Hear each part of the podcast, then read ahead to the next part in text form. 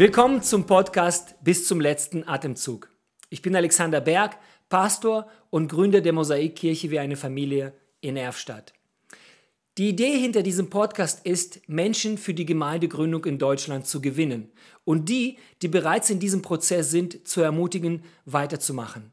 Aus diesem Grund treffe ich mich mit Gemeindegründern zu einem Interview. Gemeinsam können wir ihre Erfolge feiern und aus ihren Fehlern lernen. Jesus hat versprochen, seine Kirche zu bauen und er tut es immer noch, auch heute, mit den Menschen wie du und ich.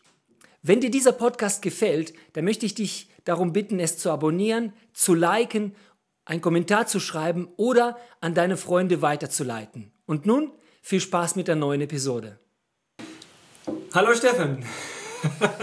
Willkommen zum Podcast bis zum letzten Atemzug. Hallo. Schön, dass du da bist. Äh, ich freue mich sehr, dich dabei zu haben. Ich habe äh, gesagt, ich habe mich sehr gefreut oder ich freue mich immer auf meine Gäste. Und ich hatte schon einige gute Leute dabei gehabt, aber auf dieses Interview, auf dieses Gespräch habe ich mich ganz besonders gefreut. Ähm, aus zwei Gründen. Erst ist, wir haben uns lange nicht gesehen. Ja, Seit zwölf Jahren nicht mehr. Und ich meine, du hast mich nicht vermisst, ist mir schon klar. Ähm, äh, aber das zweite war, als ich deine letzte E-Mail oder dein äh, Freundesbrief, dein letzter Freundesbrief aus Potsdam bekommen habe, habe ich gedacht, es ist eine sehr spannende und interessante äh, Zeit, in der du bist und von der wir ähm, in dem Podcast, in der EG und auch für alle Gemeindegründer ähm, viel lernen können. Du hast eine groß großartige Arbeit, gute Arbeit in Potsdam gemacht, hast Gemeindegründung dort äh, gestartet und hast die auch gut zu Ende geführt. Mhm. Also die Gemeinde ist nicht kaputt gegangen und die Arbeit ist nicht kaputt gegangen oder so, oder du hast dann die Nase voll gehabt, sondern du hast es wirklich zu Ende geführt und hast etwas in Hamburg Neues begonnen. Und ich glaube, es ist wichtig für uns als Gemeindegründer und für alle einfach zu verstehen, okay, wie macht man sowas? Wie führt man sowas gut zu Ende? Und dann, wie verliert man trotzdem den Ausblick nicht? Also ich bin selber seit 20 Jahren in Mosaik und so, ne? Und für mich ist es auch so, habe ich den Absprung verpasst mhm. oder was, worauf soll ich achten? Wie kann ich mich darauf vorbereiten, vielleicht etwas Neues anzufangen? Also es ist nur für mich auch sehr interessant. Aber bevor wir über dieses Thema reden, fangen wir von Anfang an. Ja? Wie bist du von, ähm, von deiner Ausbildung oder von deiner Arbeit als äh, Rettungssanitäter zum Pastor gekommen und dann zum Gemeindegründer? Also du darfst gerne erzählen. Ja, es begab sich aber zu der Zeit.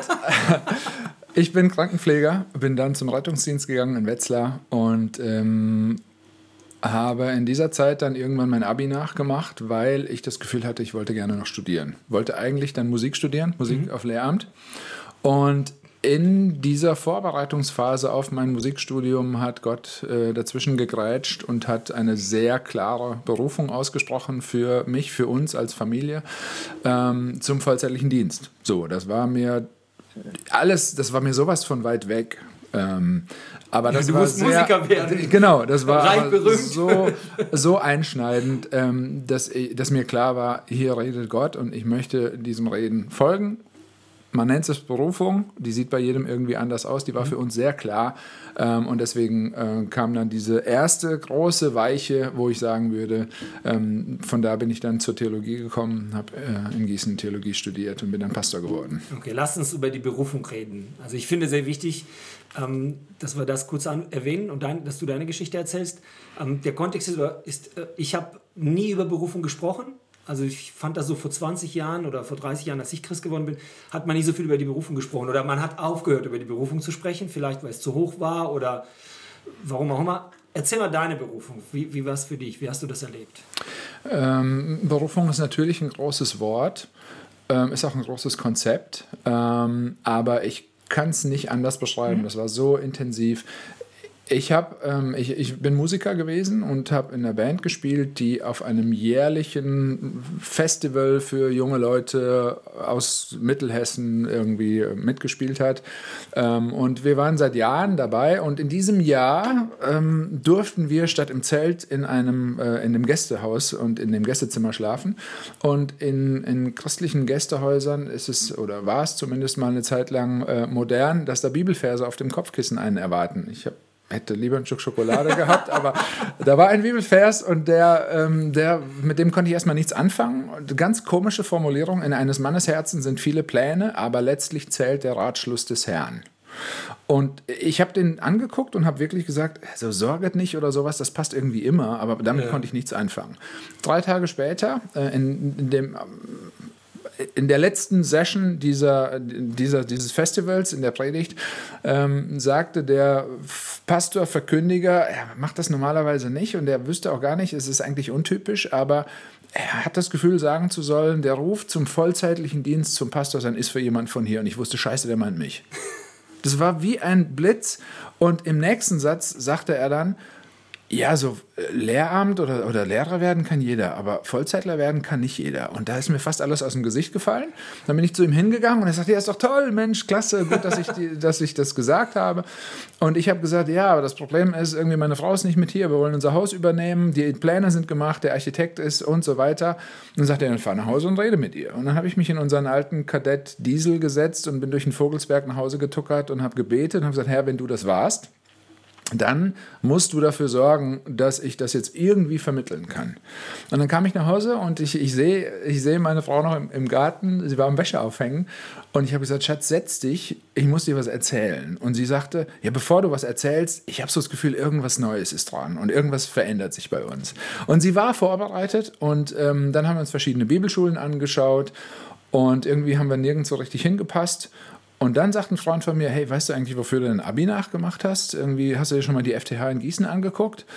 Und dann fielen so Puzzleteile zusammen und dann konnten wir wohnen bleiben in unserer Wohnung, haben das Haus also noch ein bisschen äh, bewohnt. Ähm, und ich habe in Gießen Theologie studiert und bin dann Pastor geworden.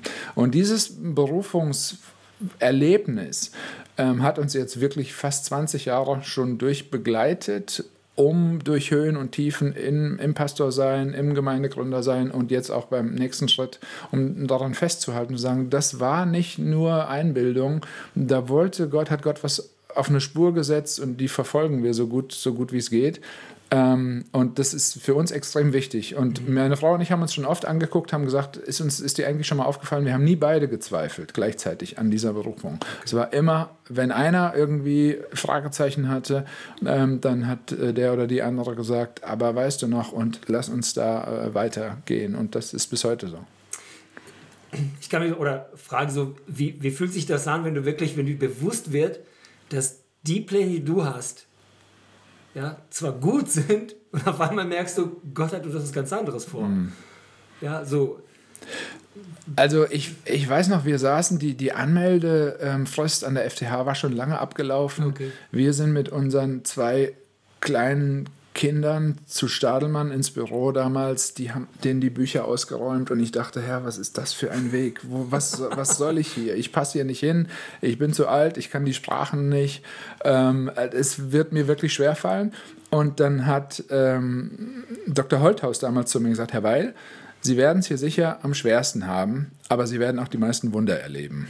Wow. Und genau so war das. Cool. Wir haben so viele Sachen erlebt, ähm, dass wir tatsächlich nach kurzer Zeit zurückgeguckt haben und haben gesagt, wir wollen nicht wieder tauschen. Also wir wollen nicht auf das verzichten, was Gott uns in dieser Zeit als Bestätigung, als Ermutigung immer wieder gegeben hat.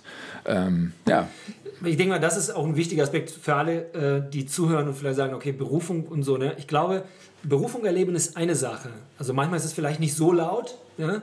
Aber ich glaube, die Frage ist die Entscheidung. Bin ich bereit, diese Berufung zu hören? Ja. Ne? Bin ich bereit, auf das zu hören, was Gott für mich vorbereitet hat oder das, was er mir gerade sagt? Ne? Also ich glaube auch so, dass viele Leute hören, aber viele vielleicht akzeptieren es nicht so wie eine Berufung oder gehen gar nicht den Weg. Ne? Aber das, das, kam noch, noch, es ist gut, dass wir das damals eingeübt haben, weil diese Frage kam immer wieder.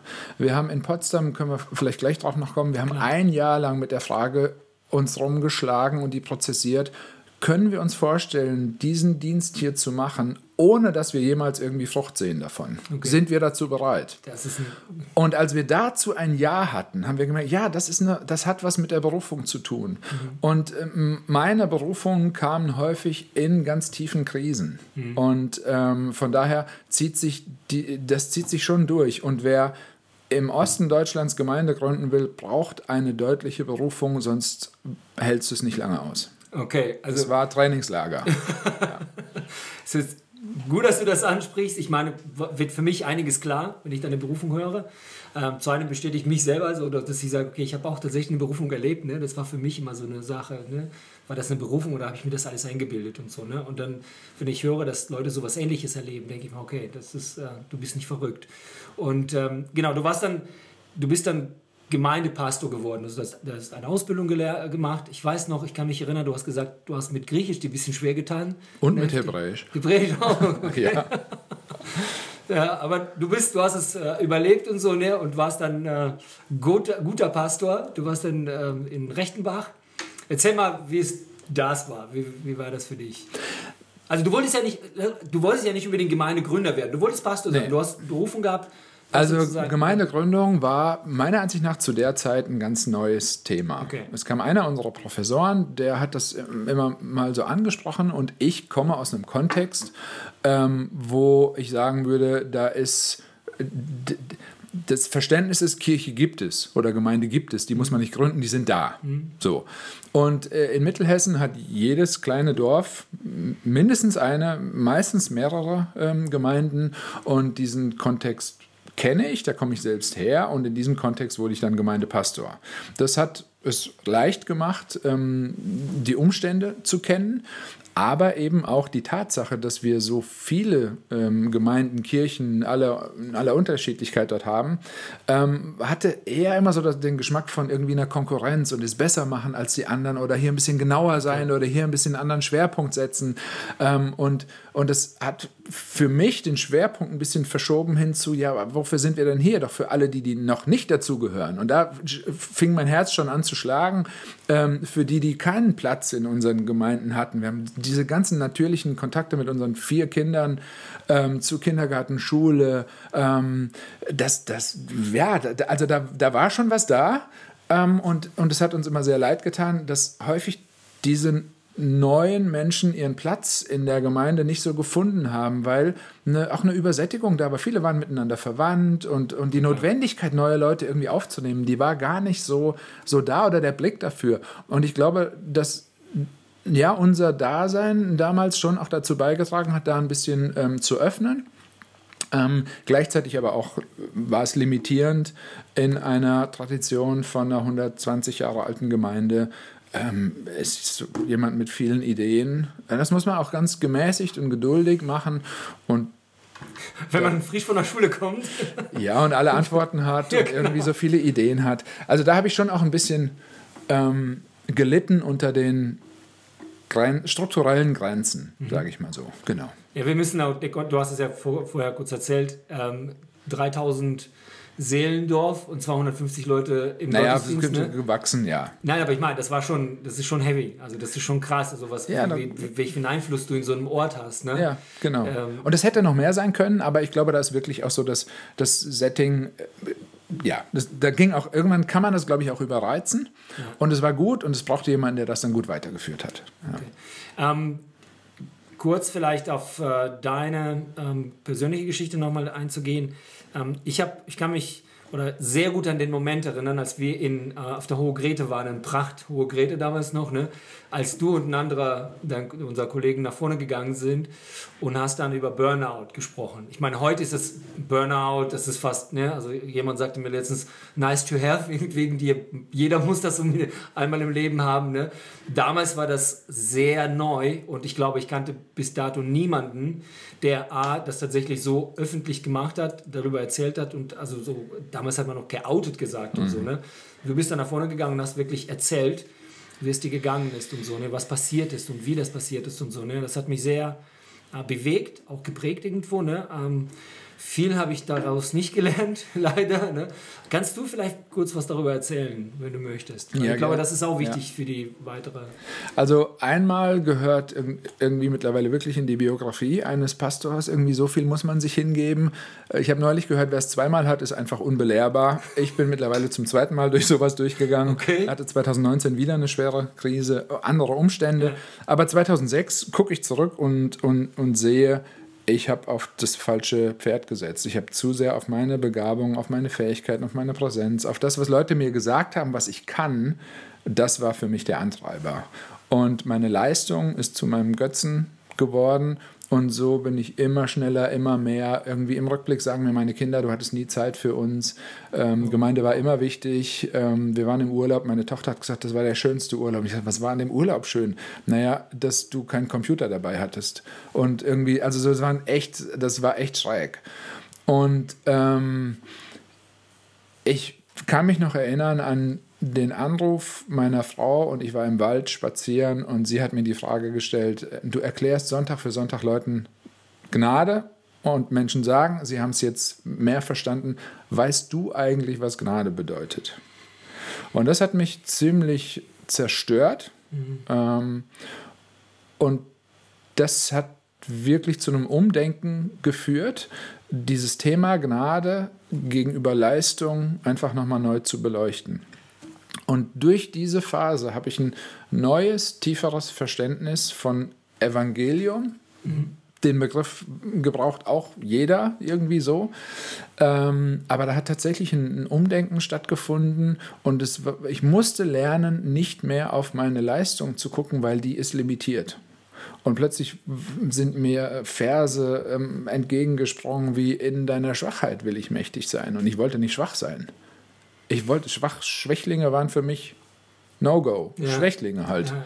So, und plötzlich war ich auch so einer. Ich war Krankenpfleger, ich war im Rettungsdienst, ich war äh, Pastor. Ich saß immer auf dieser Seite des Schreibtischs und plötzlich saß ich da und brauchte einen Therapeuten und brauchte Medikamente und hatte Suizidgedanken und äh, wusste nicht mehr, wie, wie geht das weiter. Und, und in dieser Zeit zu lernen, dass Gott mich wirklich nimmt mir entgegenkommt, wo ich ihm nicht mehr entgegengehen kann, wo ich nicht mal umkehren will, wo ich nicht bereit bin, was zu tun, wo ich nicht in der Lage bin, was zu tun. Er kommt mir entgegen, völlig unabhängig von meiner Leistung, von dem, was ich tue. Das hat ein komplettes Umdenken, das hat mein Herz so erneuert. Und ich würde sagen, äh, wirklich, es ist stark, aber ich würde sagen, das war für mich schon so was wie eine, eine Art Bekehrung, mhm. während ich Pastor bin und lange nach meinem Theologiestudium. Und das war schon auch ein bisschen beschämend, aber es gibt nichts Schöneres, äh, als das zu erleben. Und ähm, auch Leuten dann zu sagen, bitte erinnert mich daran, wenn ihr an mir seht, es geht wieder in Richtung Leistung zu sehr. Und das hat, mein, das hat glaube ich, mein Predigen verändert, das hat mein, mein Arbeiten verändert, das hat meine Wertschätzung gegenüber Familie, Freizeit äh, verändert. Ähm, das war sehr intensiv. Und aus dieser Krise ähm, kam dann aber auch ein Wechsel. Ja. Ich kann mich erinnern, also wie gesagt, dieser, dieser, dieser Moment, wo du dann vorne standst und darüber gesprochen hast und so, ne, und ich habe den, also die Verletzlichkeit gesehen, den Schmerz nachempfunden und so, ne, war selber, ich würde nicht sagen in so einer Krise, aber da war, ich dachte aber, okay, also es beschäftigt wirklich viele, äh, dieses, äh, meine Leistung bringe ich was, ähm, bin ich gut genug und so, ne, oder, oder wenn ich nicht erfolgreich bin, ja, Erfolg natürlich auch so eine Frage, ne. Und dann war plötzlich, du warst dann drei Jahre, glaube ich, noch danach war auf einmal Steffen Wall geht. Ne? Und ich so, hey, was ist jetzt los und so. Ne? Wie, wie kam das dazu? Ne? Also ich meine, Krise war ja nicht allein dafür zuständig mhm. oder verantwortlich, dass du gesagt hast, ich gehe und mache Gemeindegründung. Du warst Pastor und jetzt auf einmal hast du dich entschieden für eine Gemeindegründung. Was ist da passiert? Äh, auch da wieder vers verschiedene Sachen. Zum einen hat meine Frau in dieser Zeit ähm, Leute kennengelernt, die wohnten nördlich von Berlin und haben ihr erzählt, dass sie 60 Kilometer fahren müssen oder 50, um eine Gemeinde zu haben. Wahnsinn, ne? Und ich dachte, wow, hier im Umkreis von 10 Kilometern sind 40, 50 Gemeinden. Ähm, was ist das? Ist das, was ich mache hier, also kann das nicht auch jemand anderes machen? Und möchte Gott vielleicht, dass wir was machen, was auch nicht jeder machen kann oder will? Mhm. Auch wieder dieses Berufungsding für eine, für eine besondere ähm, Situation. Und zwar nicht besonders im Sinne von besonders äh, cool. irgendwie cool oder, oder besonders, sondern einfach anders, not, notwendig. Hilf, hilfreich. Ja. Genau. Und ähm, in dieser Zeit haben wir eine Seelsorgeausbildung gemacht und der Leiter von damals, der hat ein kurzes Gespräch, ich habe den wegen was ganz anderem gefragt und er guckt mich an und sagt, was machen Sie eigentlich hier? Und ich, ich bin Pastor hier. Und dann sagt er, Sie passen hier nicht hin. Und er, was, wieso? Ich passe hier nicht hin? Er sagt, Sie werden, glaube ich, ganz viel, so wie ich Sie einschätze, werden ganz viel Ihrer Energie wird für Verzicht und für Kompromisse draufgehen. Und das wird sie auf Dauer krank machen. Und ich habe gesagt, krank war ich erst, da will ich nicht wieder hin. Und dann hat ein ehemaliger Professor von mir hat, ähm, mich angesprochen und hat gesagt, Steffen, ihr seid eigentlich typische Gründer, Initiatoren. Ähm, habt ihr schon mal nachgedacht über Gemeindegründung? Und dann habe ich gemerkt, ja, wir haben da schon mal nachgedacht während des Studiums und wir haben auch schon mal nachgedacht über Gründung in den neuen Bundesländern. Und dann war die Offenheit, fallen jetzt Puzzleteile zusammen und wir haben das ein bisschen ausprobiert, haben eine Ausbildung gemacht ähm, und haben dann entschieden, weiterzuziehen. 2009. Okay. Spenderkreis aufgebaut. Ähm, ja, eine unbefristete Stelle gekündigt und hatten eine Berufung nach Frankfurt. Ach. Und beim finalen Gespräch dieser Gründung haben wir gesagt, das ist es nicht. Meine Frau ist ins Bett, ist äh, ins Bett gegangen nach dem Gespräch und hat am nächsten Morgen so ein Herpes hier und ich habe gesagt, das ist es nicht, das ist es nicht. Und dann habe ich im nächsten Infobrief, da habe ich schon angefangen, Infobriefe zu schreiben, habe ich das Bild vom Kreisverkehr ähm, als Hintergrundbild gemacht. Ich habe gesagt, wir sind wieder voll im Kreisverkehr, keine Ahnung, wo die Ausfahrt ist. Wir hatten gekündigt, das, was kommen sollte, war zerplatzt. Und dann war die Frage, und dann kam die, die Wegweisung Richtung Potsdam und dann sind wir im Sommer 2009 nach Potsdam gezogen. Da könnte man noch ganz viel zu sagen, aber. Ja, Potsdam war, war ganz spannend. Ich meine, ihr habt ja damals mit Arche was zusammen gemacht und mhm. so. Und, ähm, ähm, ich, genau, 2009, 2010 habe ich euch dich, äh, dich da besucht, weil wir mit dem Kreativzentrum hier beschäftigt waren, wollten mal sehen, was ihr da macht und so. Ne? Ich war total fasziniert. Wir sind nach äh, Potsdam gekommen und äh, damals noch geflogen. Uh. Nicht nur, weil es billig war, sondern weil es auch schneller ging und so. Ne? Das ist ja, wenn du überlegst, von hier, so sechs Stunden oder sieben Stunden muss man fahren. Und mit dem Flieger ging das irgendwie dreiviertel Stunde oder was waren wir da. Und ich fand's, ich fand faszinierend. Also zu einem habe ich dich ähm, erlebt, du warst unglaublich frisch, total verliebt in die Stadt. Du hast dann alle möglichen Dinge mir oder uns gezeigt da. Ne? Wir sind dann durch diesen äh, ähm, Schloss gegangen, wo der äh, Friedensvertrag damals 1945 ja, äh, Sizilienhof, ja. Äh, äh, geschrieben wurde. Ne? Und ich, wieder, ich war zum ersten Mal auch so nochmal meine Sehnsucht für die Stadt wurde dann nochmal geweckt und habe gedacht, ach guck mal, ne, eigentlich will ich sowas auch. Ne? Du warst in Potsdam und wenn du jetzt zurückblickst, ich meine die Arbeit in Potsdam, was hast du von der Arbeit als Pastor mitgenommen und wo warst du wirklich herausgefordert zu sagen, okay, jetzt müssen wir was komplett Neues denken oder das ist etwas, was, womit ich nicht so gerechnet habe? Mm. Ich glaube, ich, wir haben trotz aller Vorbereitung unterschätzt, wie sich Gemeindegründung in der ehemaligen DDR anfühlt. Okay. Ähm, ich, ich glaube, es war super, das Handwerkszeug zu haben und vorher Pastor gewesen zu sein, auch meine Ausbildung vorher gemacht zu haben. Mhm. Das war hilfreich, ähm, auch um überhaupt Gehör ähm, zu bekommen. Der hat auch schon mal was Ordentliches gemacht. Aber tatsächlich konnte ich von dem Pastorenjob in Mittelhessen nichts anwenden. Okay. Nichts. Wir kamen in einen Kontext, wo wir gesagt haben, ja, wir haben doch alle Antworten und niemand hat die Fragen gestellt, auf die wir die Antworten hatten. Das heißt, wir mussten wirklich zurückrudern und sagen, wir sind nicht hier, um Leuten Antworten zu bringen, sondern wir sind erstmal hier, um Leuten zu helfen, die richtigen Fragen zu stellen. Okay. Und ich glaube, als Christen haben wir oft so eine Agenda. Wir wollen mhm. unser Zeug loswerden und wir wollen schnell bei Jesus sein und möglichst schnell, dass Leute irgendwie das Übergabegebet sprechen. Und da habe ich gemerkt, zum Glauben kommen in diesem Kontext ist sehr wahrscheinlich ein jahrelanger Prozess. Und in dieser Zeit habe ich eine Statistik gelesen und Statistiken hin und her, wenn der Heilige Geist, wenn Gott wirkt, yeah. kommen Leute zum Glauben. Aber ähm, in unserem Kontext müssen Leute zwischen 50 und 100 Mal das Evangelium hören, um dafür offen zu sein. Und wir haben uns dann gefragt, sind wir bereit, diesen Weg zu gehen, diesen langen Weg? Und ähm, was passiert, wenn wir nichts sehen von dem? Und da war wieder dieser Berufungsgedanke mhm. extrem wichtig. Und dann haben wir komplett auf Null, haben Umfragen gemacht, haben Leute kennengelernt, haben einfach da gelebt und die Stadt genossen und geliebt und gelernt und nicht Antworten geben wollen. Als Wessi dahin zu kommen und dann auch noch Christ zu sein und meine Agenda zu haben, das kam nicht gut an. Und ähm, viele Leute haben uns, oder einige haben uns gesagt, ja, du willst ja nur mit mir Kontakt, weil du mich für deinen Laden gewinnen willst und so. Und da mussten wir komplett Abstand nehmen von. Und wir haben gesagt, nein, wir brauchen Beziehungen. Und natürlich haben wir etwas, was uns total wichtig ist, aber wir mussten ganz neu lernen, wie drücken wir uns aus. Ähm, was ist eigentlich Thema der mhm. Menschen? Wir haben eine Umfrage in der Grundschule gemacht, da wusste kein einziges Kind, warum Weihnachten gefeiert wird. Mhm. Das war das Setting plötzlich. und, und wir mussten ganz neu lernen, uns auszudrücken und haben dann Leute gefragt, hey, wenn ihr, wenn du über, wenn du Gott eine Chance geben könntest, wenn du Gott eine Frage stellen könntest, was wäre das? Ja, da die Frage, wieso soll ich Gott eine Frage stellen? Also der spielt gar keine Rolle für mich. Ja, genau. Wenn Gottesdienst irgendwie so wie, was würdest du erwarten? Was wäre absolutes No-Go? Und so haben wir uns langsam angenähert äh, und auch gemerkt, in manchen Kontexten sind wir total falsch. Im Kinderhilfswerk Arche-Kontext, im Plattenbaugebiet, habe ich gemerkt, ich bin viel zu wenig Sozialarbeiter, um dort gehört zu werden. Mhm. Das ging voll aneinander vorbei von den Milieus. Also nicht jeder passt überall hin. Und dann haben wir als Familie uns zusammengesetzt und haben gesagt, entweder müssen wir jetzt in die Platte ziehen, damit es glaubwürdig wird, oder wir müssen uns überlegen, machen wir das Ganze irgendwie anders. Und wir haben uns für den zweiten Weg entschieden und haben aber auch ein, ein Team gehabt, ähm, die den ersten Weg weitergegangen sind. Und so mussten wir auch da nochmal auf Reset drücken und haben dann ein Café gegründet. Und haben, das war viel stimmiger in der Innenstadt, wo unsere Leute gewohnt haben. Und so haben wir uns langsam angenähert. Und ähm, von daher, es gab tatsächlich nicht viele Parallelen zwischen Pastor sein in Mittelhessen und Gemeindegründer in Ostdeutschland.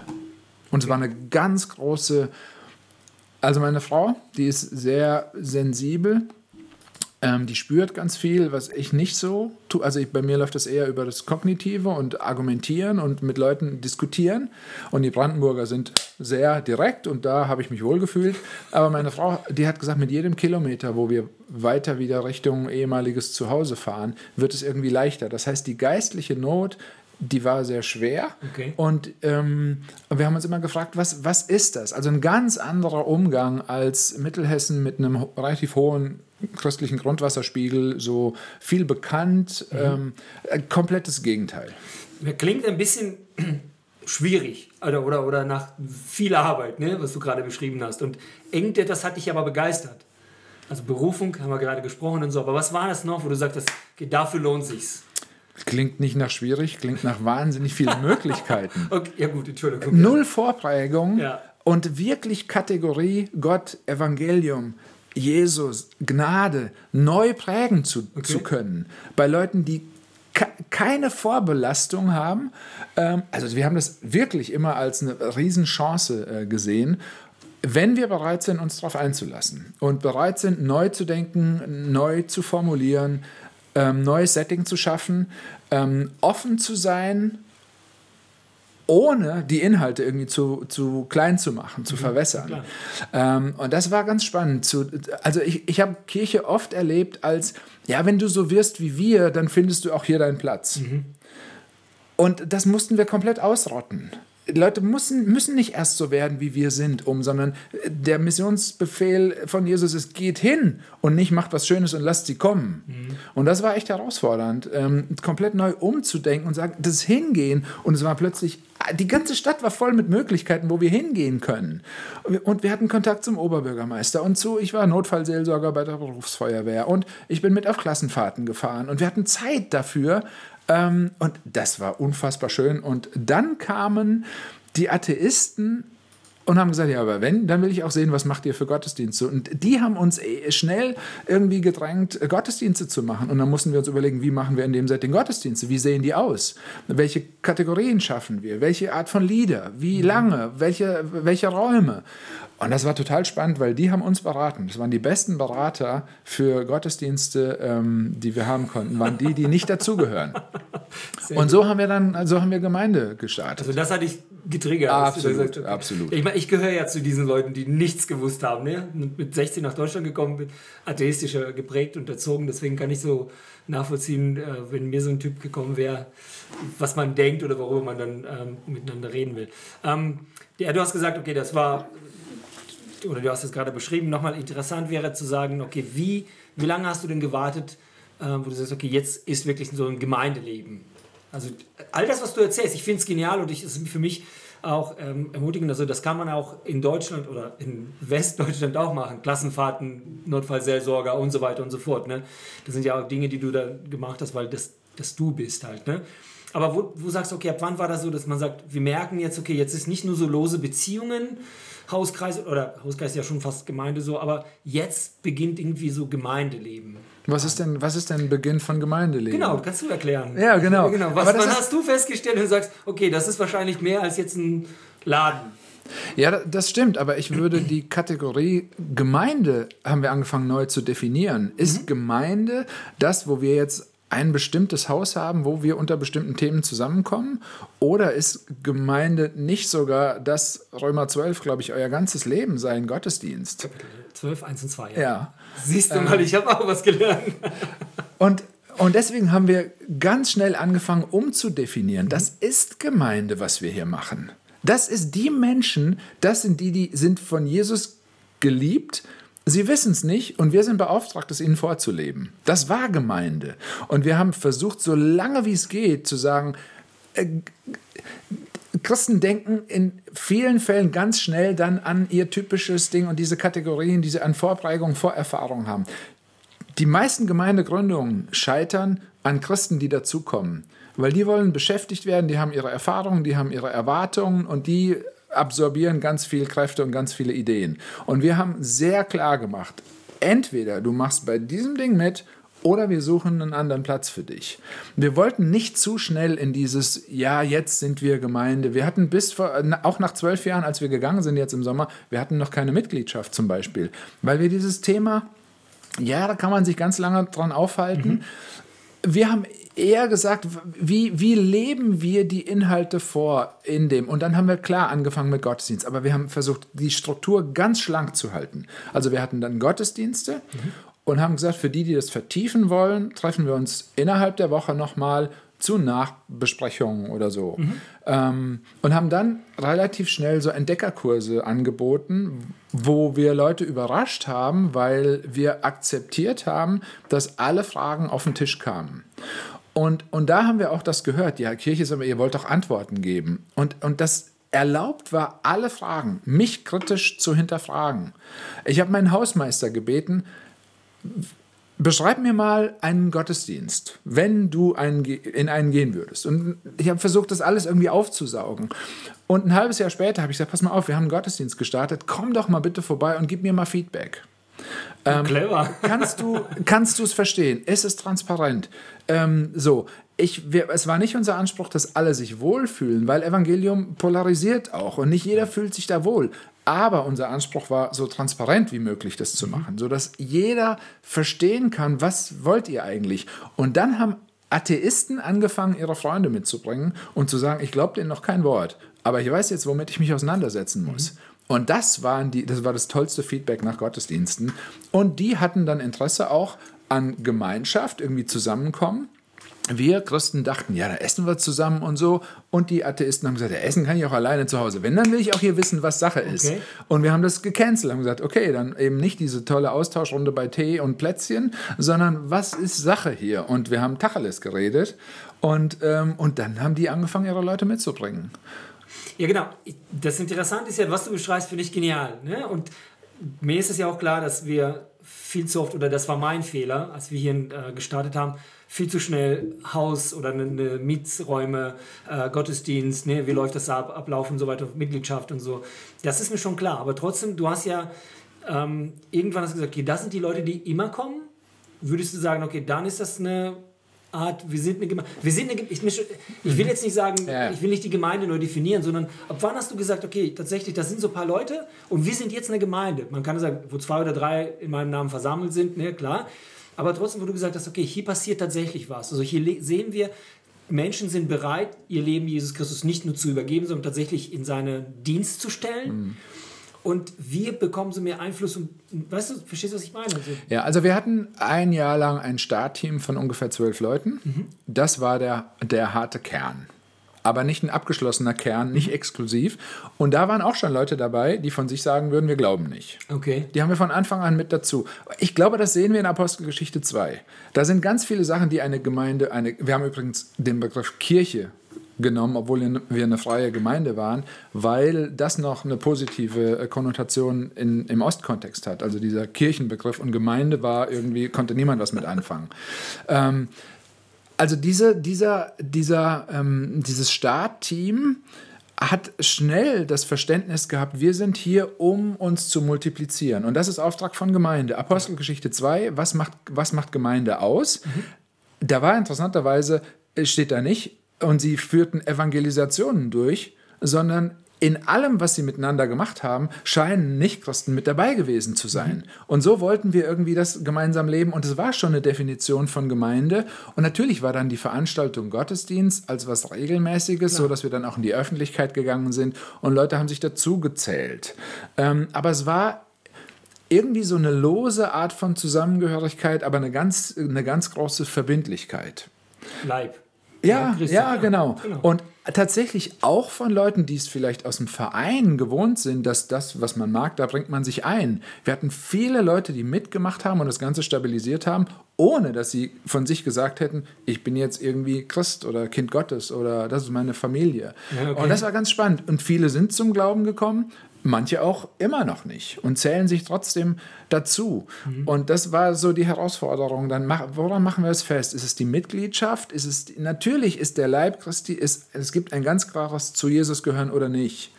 Ähm, aber der Gemeindebegriff, den haben wir versucht so durchlässig wie möglich zu machen und auch mhm. immer noch so das versucht. Ja. Ich bin, also bin auf deiner Seite. Also ich, Aber habe ich sie immer noch nicht gut beantwortet? Doch, doch. Ich, ich, das, für mich ist das so. Ich meine, ich fand es interessant, als wir vor zwölf Jahren hier nach Erfstadt gekommen sind, haben wir auch äh, unsere evangelische freie Gemeinde abgelegt und haben uns einfach Mosaik Kirche mhm. in Familie genannt. Ne?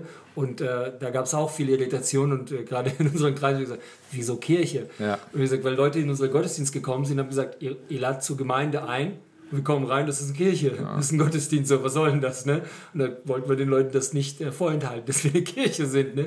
Ich finde das alles gut. Für mich war oder nicht für mich, sondern ich möchte halt, dass die Leute das tatsächlich, die Gemeindegründer begreifen, wenn ich mich auf sowas einlasse, ja, dann geht es nicht darum, nur einfach zu definieren und sagen, okay, Kirche ist, sondern vielmehr sagen, wenn wir zusammen sind, wenn Christus da wirkt, dann können wir Gemeinde leben, auch wenn wir kein Haus haben oder wenn wir nicht unbedingt diese feste Programmpunkte haben. Ja. Das ist es. Ihr habt mit einem Café gearbeitet. Das, so habe ich das mitbekommen und so. Wie, wie kamt ihr dazu und wie hat euch das geholfen in diesem Kontext? Ähm, wir haben gemerkt, obwohl jetzt ja die Wiedervereinigung schon einige Jahre zurückliegt, äh, die Skepsis ist tief verwurzelt in in den Menschen, die im Osten groß geworden sind. Christen gegenüber oder Westes gegenüber? Ähm, insgesamt. Du okay. konntest zu DDR-Zeiten ja teilweise nicht mal deinem Ehepartner trauen, ah, okay. äh, ist er oder sie jetzt Spion oder nicht, irgendwie so. Und das merkte man. Und so dieses klassische Konzept von offenem Haus und jeder kann immer kommen, ja, da kommt niemand. Die, Skepsis ist so groß. Man ist, es hat lange gedauert, bis wir zu Leuten nach Hause eingeladen wurden oder die zu uns nach Hause kamen. Und deswegen haben wir überlegt, ja, aber wo, man traf, man traf sich im Park oder eben in Cafés so. Und als wir in, also 2009 oder 10, 11 dann gedacht haben, wir wollen so einen Ort schaffen. Okay. Ähm, wir wollen kein christliches Café sein, sondern wir hatten den Anspruch, ein, eines der besten Cafés Potsdams zu gründen was dann auch gelungen ist. Bei TripAdvisor waren wir oft ganz, ganz oben ähm, cool. und wollen ein Setting schaffen, wo Leute sich wohlfühlen, wo ein Teil unserer Angestellten, die waren Christen, gehörten auch zur, zur Kirchengründung wir bewusst aber auch Arbeitsplätze geschaffen haben zum Beispiel. Also zum Schluss waren es, glaube ich, 13 Angestellte wow. und wir haben Arbeitsplätze geschaffen und manche sind zum Glauben gekommen durch das da Arbeiten. Manche haben gefragt, warum habt ihr nicht sonntags morgens auf? Ja, weil wir da erst in die Kirche gehen und erst dann nachmittags aufmachen und so, das hat sich gut ergeben und es hat in den Stadtteil, wo, wo wir gelebt und dann auch das Café gegründet haben, hat das super reingepasst und Leute sind tatsächlich auch letztes Jahr noch irgendwie sind immer noch traurig, dass es das so in der Form äh, nicht mehr gibt, weil das hat, es hat einen Mehrwert, tatsächlich einen Mehrwert für die Stadt gehabt. Ja. Warum gibt es nicht mehr? Wir haben es irgendwann verkauft aus strukturellen äh, Gründen und teilweise wurden äh, Mitarbeiterveränderungen und sowas, genau. Ja. Oh, interessant, das wusste ich nicht. Mhm. Das habe ich nicht. Okay, aber das heißt, du hast mehr oder weniger geguckt, was ist der Kontext, was können wir in der Stadt machen, wie können wir das machen, was ist die Kultur, der Menschen und daraus hast du dann das, hat das resultiert. Genau, und ich war nicht mal mit verantwortlich. Oh, okay. Ich war einfach nur irgendwie, wir haben das Gesamtkonzept äh, für die Stadt gesehen und wir hatten wirklich fitte Leute, die genau das gemacht haben. Wir haben eine GmbH gegründet, also wirklich auf solide geschäftliche äh, Füße gestellt, das Ganze. Und ich hatte nichts mit zu tun. Was war deine Aufgabe? Ich war einfach nur Gast und habe den Kaffee genossen und den besten Kuchen. Wir haben eine Konditorin angestellt. Wirklich, ich hatte da nichts, äh, äh nichts mit zu tun. Ich glaube, ich mache was falsch. Ich muss Kaffee gründen. Aber okay, ähm, dann wäre das wirklich, das ist meine Frage, okay, was war denn dein, dein Job? Wo würdest du sagen, okay, das war meine Aufgabe? In dem Café jetzt oder in, Nein, der, in, der, in der Stadt? In der Stadt, in der Gemeindegründung. Dann, wenn du, also Café lief, das war, das spielte praktisch zu, ne? Die genau, Leute, und ich habe oft da gesessen, gearbeitet okay. und habe da mit Leuten... Hast du dein Büro praktisch so geschaffen? Ja, genau, genau. Und habe auch viele bewusst äh, viele Gesprächstermine dort hingelegt, ja, um eben eine Atmosphäre zu schaffen und, und Vertrauen aufzubauen. Okay, genau.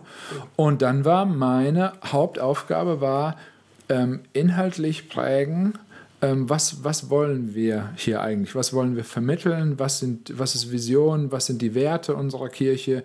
Wofür wollen wir bekannt sein? Mhm. Was, mh, mm, wenn es uns nicht mehr gäbe, was würde der Stadt fehlen? Klassische Frage. Mhm. Genau. Und, und da haben wir extrem dran gearbeitet und dann alles durchkontextualisiert. Also bei allen Entscheidungen, die wir getroffen haben, haben wir uns gefragt, passt es zu Gott? Passt es zum Kontext und passt es zu uns. Und wenn eine Frage davon mit Nein beantwortet war, haben wir es gelassen. Okay. Also du redest von wir, also wahrscheinlich deine Frau und du. Meine und Frau und ich Team. und das Team, genau. genau. Ja. Aber was war dein Job? Ich meine, du bist ja, ihr seid ja als Paar da rausgegangen. Äh, da waren, du hast gesagt, zwölf Leute, glaube ich, die mit dabei waren und so. Aber was war so, wo du sagst, du bist ja der klassische Gemeindegründer gewesen, also im Sinne von. Ich habe ganz viele Beziehungen aufgebaut in der Stadt. Okay ganz viel Netzwerken, ähm, Leute kennenlernen und aus jedem Gespräch rausgehen mit der Frage oder einer Antwort, hey, ähm, was denkst du, wen müsste ich unbedingt mal kennenlernen? Und so haben wir das Netzwerk in der Stadt ähm, erweitert. So, das war das nach außen und, und die Infos, die ich da gesammelt habe, die haben geprägt, was machen wir inhaltlich. Also das war mein Job, das okay. zusammenzubringen und zu sagen, wir wollen hier nicht einfach nur sein, nicht einfach eine Gemeinde mehr sein, sondern wir wollen hier etwas schaffen, was in diesen Kontext, was zu Potsdam passt. Sehr schön. Mhm. Ich meine, du hast ja darüber gesprochen, ja, nicht mehr deine, auf deine eigene Leistung zu schauen, ja, war wichtig, Gnade Gottes zu leben. Ich glaube, für viele Gemeindegründer ist es so, wenn man ganz neu in eine neue Stadt geht und so ne, und sagt, okay, was mache ich jetzt? Und wenn jetzt jemand zuhört und sagt, okay, ich, ab morgen fange ich Gemeindegründung in Berlin an oder in München und so, was würdest du sagen? Okay, darauf sollst du bitte achten. Hast du eine Berufung dafür? Ja. Hast du Gnade verstanden? Und das würden wir durchbuchstabieren. Hast du, was ist dein Evangeliumsverständnis? Mhm. Ich würde tatsächlich eine, eine theologische, eine wirklich solide biblisch-theologische Grundlage voraussetzen und die überprüfen. Weil ansonsten kommt man nämlich dahin, dass ein Gemeindegründertreffen Schaulaufen der Alpha-Tiere wird und jeder lässt irgendwie prahlt mit Zahlen und irgendwie so. Ähm, das habe ich lange genug mitgemacht. Ähm, das ist nicht zielführend. Mhm. Also ich würde nicht so sehr attraktional denken, was müssen wir machen, ja. sondern ein Stück, was möchte auch Gott, dass wir es machen. Und dazu muss ich gerade als Gemeindegründer mir auch die Zeit nehmen und die Ruhe einplanen, auf Gott zu hören. Und Gemeindegründer sind häufig sehr aktive, sehr energiegeladene Leute, die dann doch wieder in die Schiene fallen, ähm, wir machen, machen, machen. Und das, ist, das schließt sich nicht aus, ja, aber ich würde jetzt tatsächlich bei Leuten als erstes die Berufung, ähm, auch die Begabungen überprüfen und ein Evangeliumsverständnis. Was ist die Motivation, aus der du das machst? Und ich habe viele Gründer kennengelernt, da war Frust der Antreiber, weil sie Gemeinde nicht mehr gemocht haben, also machen wir Gemeindegründung. Okay. Aber dann kommt man nach zehn Jahren auch an den Punkt, dass man sein eigenes Ding nicht mehr mag, genau. weil es gibt einfach Dynamiken und das hängt mit den Menschen zusammen, mit denen wir äh, arbeiten und die wir erreichen wollen. Und das ist einfach, äh, das sind Sünder und wie soll aus einem Haufen Sünder was Gutes entstehen, und wenn dann das Ding noch wächst, kommen immer noch mehr Vollpfosten dazu und so entwickelt sich das. Okay. Und damit muss man dann klarkommen. Und deswegen braucht es ein tiefes Verständnis von dem, bin ich berufen, das zu machen? Weil dann habe ich auch ein größeres Herz für die, mit denen ich die Gott mir vor die Füße legt. Mhm. Und das klingt jetzt vielleicht ein bisschen fromm, aber das ist tatsächlich so. Mit denen dann zu sagen, ja, daraus will Gott seine Braut, so bezeichnet er Kirche, die will er mit, mit diesen ganzen zerbrochenen Persönlichkeiten gestalten. Und da braucht es wirklich ein Verständnis für. Das finde ich sehr gut, weil da, darüber haben wir sehr wenig gesprochen eigentlich. Also wir, wir konzentrieren uns sehr oft auf Konzepte, die haben ihre Daseinsberechtigung, gar keine Frage, Konzepte, Ideen und so, ne? Aber dann eben diese persönliche Geschichte, ne? Dass man sagt, okay, Konzepte sind nicht alles. Du kannst ein tolles Konzept haben, aber wenn du mit deinem Herzen irgendwie nicht übereinstimmt oder bist noch äh, doch nicht so weit, dann kann das Ganze für die, also für die Wand fahren und äh, dann verfolgt man nur die Konzepte. Ja, und das hängt wieder mit dem Gnadenverständnis zusammen, was Gott hat wachsen lassen durch verschiedene Krisen, was mir die Spitze genommen hat mit einer gewissen Überheblichkeit auch, über, entweder über Gemeinde, bestehende Gemeinde oder langjährige Christen. In dem Moment, wo ich meine eigene, mein eigenes Sündersein und die Abgründe meines Herzens sehe, und Gnade erlebe, macht mich das fähiger, mit Leuten unterwegs zu sein, wo ich sehe, boah, was bei dir alles schief läuft. Ähm, und, und es ist plötzlich so ein auf Augenhöhe miteinander unterwegs sein, nicht weil, weil ich genau weiß, wozu ich auch in der Lage bin. Mhm. Und das hat ganz viel verändert und dazu musste ich und muss ich immer noch die Abgründe meines Herzens neu kennenlernen, in dem Wissen, dafür ist Gnade da. Und das ist die gute Nachricht. Und ich muss nicht performen. Und das bewegt mich total. Schön. Und das ist das, was, was Kraft gibt. Eine Frage habe ich, ähm, also ich habe ja mehrere noch, aber diese, diese also Gemeindegründer, und du hast ja tatsächlich erlebt, dass Menschen zum Glauben gekommen sind. Mhm. Was würdest du sagen, so in eurem Kontext war das jetzt ähm, Menschen, die nichts von Jesus gewusst haben? Und ich hoffe, dass du das tatsächlich erlebt hast. Jemand, der sagt, ich war bei minus 10, mhm. nie was von Jesus gehört, und dann, okay, ich glaube an Jesus und ich will ihm folgen. Was war so, in welchem Ra äh, Zeitraum können, sprechen wir da? Was, was hast du erlebt oder wie habt ihr das erlebt? Äh, alles. Also wir haben äh, das tatsächlich erlebt bei Leuten in ganz kurzer Zeit. Mhm. Ähm, ein, zweimal gehört und, und sofort irgendwie, da, da, also junge Leute, mhm. die extrem unter der Schuldfrage gelitten haben. Ich habe einen 17, 16, 17-Jährigen im Kopf, der hat so gelitten unter dem Ich bin schuldig geworden und ist damit nicht klargekommen. Und da war irgendwie das, was wir anzubieten hatten, was Jesus anzubieten hatte, war die, die Lösung, die gepasst hat auf was total Vorbereitetes. Wir haben auch Leute über Jahre begleitet. Da ging das wirklich so stückchenweise. Ja, ähm, also wirklich fast alles dabei, von sehr schnell bis hin zu über Jahre, bis hin zu Leute, ich habe zwei Leute im Kopf, die sind von Anfang an mit dabei gewesen, also wirklich über ja, also zwölf Jahre. Entdeckerkurse mitgemacht, im Gottesdienst gewesen, immer und immer noch nicht. Noch nicht entschieden. Und da glaube ich zu sehr an die Souveränität Gottes, als dass mich das verzweifeln lässt. Aber es ist, wir können es nicht machen. Mhm. Und deswegen äh, glaube ich, dass sämtliche Konzepte viel zu kurz greifen. Amen. Das ist und, da, und da möchte ich einfach eine Gelassenheit entwickeln und zu sagen, ist Gott souverän? Ja, und dann ist das auch in allen Situationen. Und da vertraue ich und deswegen können wir ausprobieren. Ähm, aber ich möchte, ich habe mich, glaube ich, zu lange auch auf Konzepte verlassen und gedacht, ich, ja, das, wenn wir es jetzt so machen oder in Gesprächen, ah, wenn ich das doch gesagt hätte, dann hätte irgendwie so. Nö. Die Argumente muss ich bringen und dann ist das. Ja, ne? ja. Ähm, ja es ist interessant, weil wir, haben, wir hatten irgendwann eine Theorie aufgestellt, äh, dass wir gesagt haben, wenn jemand bei uns in dem äh, Mosaik kommt, einmal, dann brauchen wir ungefähr, braucht er ungefähr zwei Jahre, bis er tatsächlich regelmäßig im Gottesdienst ist. Also wir reden noch gar nicht über Christsein, sondern mhm. tatsächlich, wenn jemand zum ersten Mal reinkommt, dann am Anfang war ich so, oh super, jemand neu, ne? Und dann waren die wieder weg. Und dann habe ich gesagt, was ist jetzt los, ne? Und dann, das ein halbes Jahr später kamen die nochmal vielleicht, ne? Und dann vielleicht noch ein Jahr später nochmal, ne? mhm. ne? Also es hat wirklich gedauert, bis mhm. die äh, gekommen sind. Und beim Christsein ist es so ähnlich, dass ich sage, es ist eigentlich es ist nicht nur eine Entscheidung, sondern auch ein Prozess, den Leute durchlaufen müssen. Und mhm. warum sollen sie Jesus vertrauen, wenn sie nicht wissen, wer wir sind? Ne? Mhm. Warum soll ich euch vertrauen? Und ich würde tatsächlich auch, äh, habe das bewusst auch gemacht, in Frage stellen, ob das zum Gottesdienst kommen der wichtigste Indikator ist. Oder ob ich in, wie nutze ich denn das halbe Jahr? Mhm. Mit Warten, dass endlich mal wieder jemand kommt? Oder wie gehe ich Leuten nach in dieser Zeit? Und je schmaler da das Gemeindeprogramm ist, desto mehr Zeit habe ich für die, für die ich eigentlich gekommen bin. Und äh, so, also das, das war schon, hat echt ein Umdenken ähm, gemacht und wir haben das gar nicht so sehr am Gottesdienstbesuch festgemacht. Das kam nachher irgendwann. Aber das war interessant. Bei den meisten unserer Leute, wir haben mal eine Umfrage gemacht, die sind gekommen, nicht weil das Programm so toll war.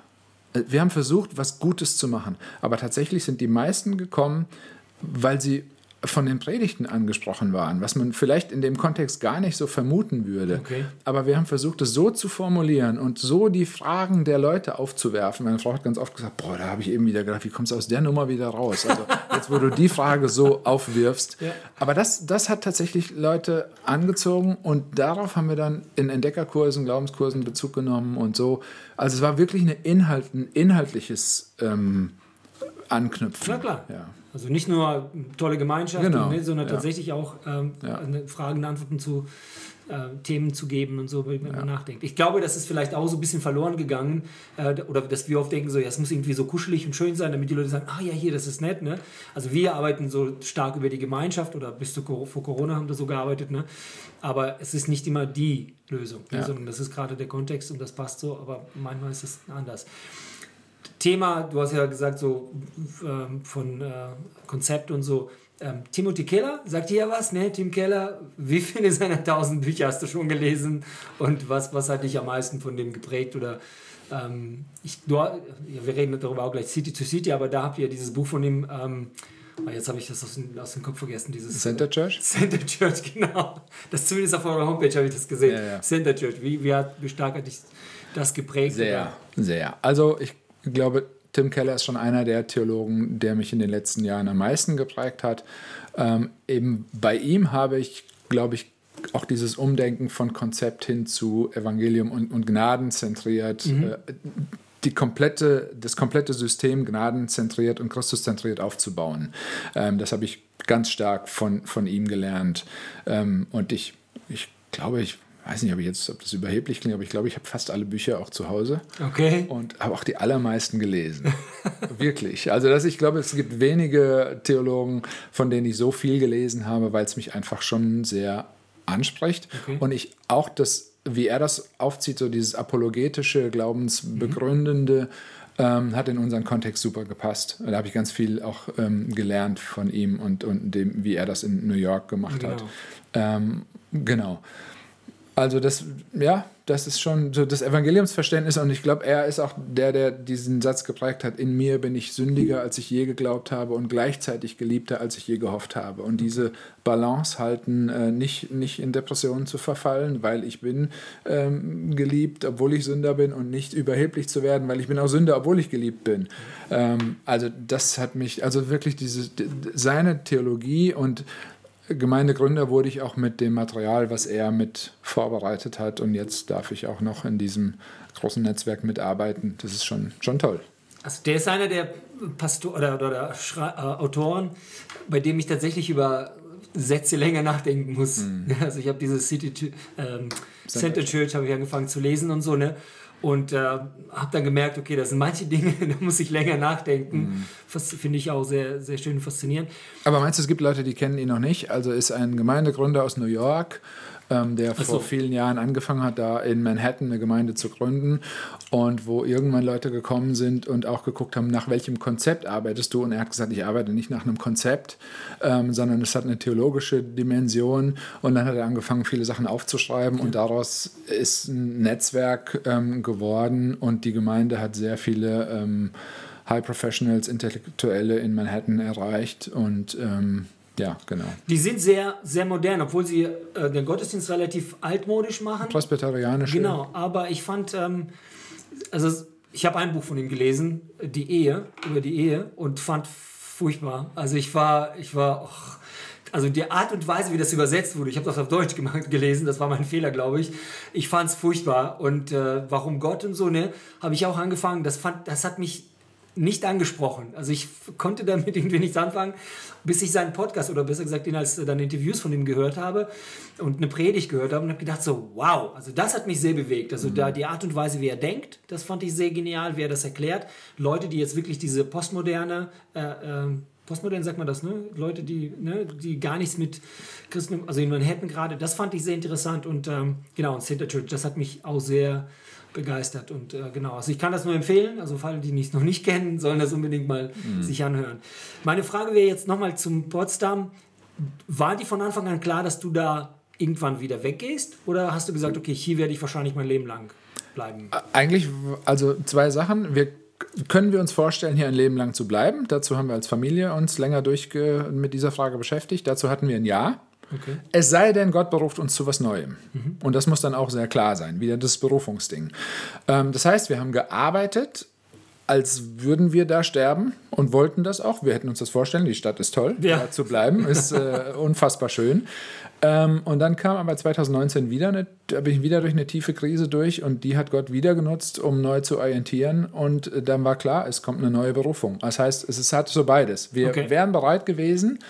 Ähm, und doch glaube ich, dass es gut war, jetzt den nächsten Schritt zu machen, ähm, weil die Tendenz von Gründern ich verallgemeine mal ein bisschen schon auch besteht, zu lange an ihrem Baby festzuhalten und dann doch wieder dieses Leistungsding und guck mal, was ich hier geschafft habe und mhm. irgendwie so.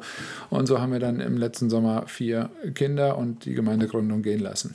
Okay, wir, wir sind noch nicht da. Ich bin, meine Frage ist nämlich, ähm, wenn du, ja, dein Baby, klar, das ist, also ob man das will oder nicht, ne? ich bin der Gemeindegründer oder ich habe das mitbegründet, das ist irgendwie Teil von mir keine Frage, viele Gedanken, viele Ideen sind da, eine Vision, also das ist ja so, man prägt ja durch die Vision irgendwie. Ähm, aber die Frage ist so nach der Leiterschaft jetzt. Ne? Also wenn du sagst, okay, ich wusste, kann sein, dass wir hier immer bleiben. Wie groß ist mein Einfluss als Leiter und wie schnell berufe ich andere Leiter? Wie, wie, wie viel gebe ich davon ab als, als Leiter äh, jetzt? Ne? Also ich weiß nicht, bist du so ein Typ, der sagt, okay, ich habe die Vision und ich sage immer wieder, immer wieder, immer weiter, bis die Leute das kapiert haben?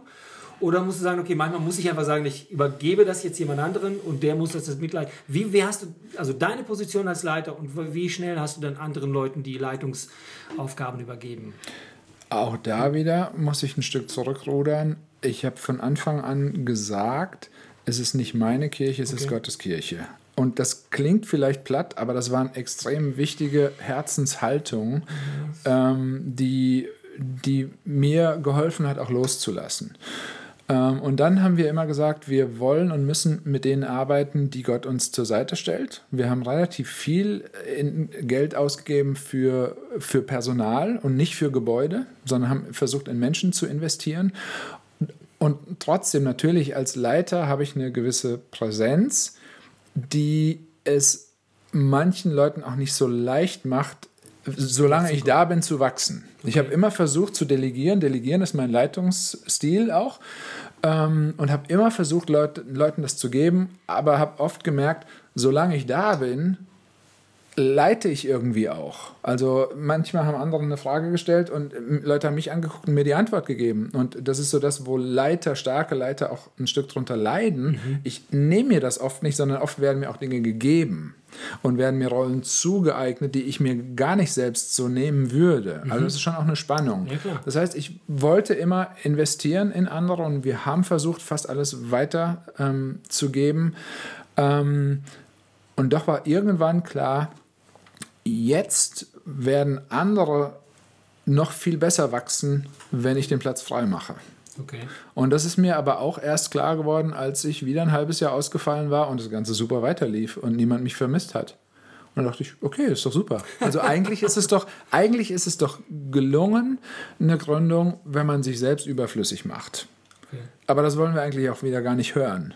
Nee, natürlich nicht. Und, und ich glaube, diese Exit-Strategie aus der Gründung ähm, die ist extrem wichtig und die möchte ich gerne jetzt auch vermitteln, dass wir uns früher Gedanken machen, wann geben wir weiter, wann gehen wir. Ich glaube, dass Leute zu lange festhalten, auch an an Gründung oder an dem, was wir so Kann geschafft haben. Es, nimmt, es gibt natürlich auch eine Sicherheit mhm. und eine gewisse Art von Kontrolle. Alles das, was Leiter so gerne haben.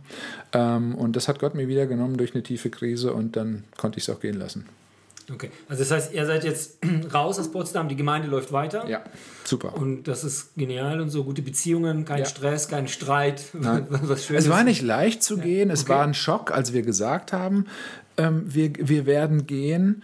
Ähm, man hätte diesen Prozess auch sicherlich anders gestalten können. Wir haben uns dafür entschieden, ähm, hatten den Eindruck, dass Gott uns weiterführen will, haben das für uns als Familie prozessiert und mit externen Beratern und haben dann unsere Gemeinde informiert. Man kann diesen Prozess auch anders gehen, Klar. früher involvieren und wir gucken mal. Ähm, wir haben das so gemacht, aus Gründen, die wir für richtig gehalten haben. Ähm, das war ein Schock. Und da gab es auch ein paar Wochen, die haben sich echt nicht gut angefühlt. Und ich denke, dass die Phase zwischen Kommunikation und dann Gehen vielleicht auch ein Ticken zu lange war. So eine Unsicherheit, jetzt ist er noch da, aber irgendwie entscheidet nicht mehr. Genau. Was sollen wir noch irgendwie so? Äh, das glaube ich, da man, haben wir auch einiges gelernt. Aber wir haben, ich würde sagen, und wahrscheinlich würden meine Kollegen jetzt in Potsdam hoffentlich auch zustimmen. Ähm, wir haben gesunde Strukturen, theologisch gesund, finanziell gesund äh, hinterlassen und die können das super weiterführen. Du hast jetzt ein paar Mal über die Krise gesprochen, 2019. Da habe ich das mitbekommen, du hast äh, stand in der E-Mail. Das fand ich immer sehr schön. Also deine, deine Freundesbriefe waren sehr ähm, demütig äh, ermutigend, also informativ und so, ne? aber ich habe immer wieder gedacht, so, das hat mich sehr an dir fasziniert, so diese Demut-Haltung war immer da, ne? Wir feiern etwas, es gibt tatsächlich was, ne? Und dann gleichzeitig waren so Momente, wo man gemerkt hat, du kämpfst mit manchen Dingen, da hast du 2019, dann gab es eine Depression, hast du geschrieben und so, ne? Wie kam es dazu? Wie bist du da rausgekommen? Was, war, was waren da die. Also, ähm, ich habe seit 35 Jahren Migräne. Das okay. ist so mein, äh, okay. mein Stachel im okay. Fleisch, der ich auch nicht loswerde. Und ich war bei der Charité in Berlin in einem äh, Programm für neue Medikamente für Migräne. Und äh, eigentlich sollten die mir helfen. Und das wurde aber irgendwie immer schlimmer und nachts ist meine Frau wach geworden und hat gesagt, ich glaube, Gott hat mir gerade gesagt, geh mal und lies mal den Beipackzettel.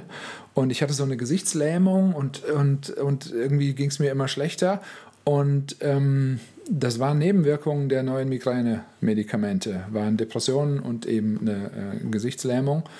Und natürlich sind die auf vorbereiteten Boden gefallen. Ich habe nie wenig gearbeitet. Und wir hatten immer irgendwie viel zu tun. Wir haben drei Tochtergemeinden gegründet in drei ostdeutschen Städten und haben da Leute auch ausgebildet. Ich habe viele, habe dann auch schon für City to City gearbeitet.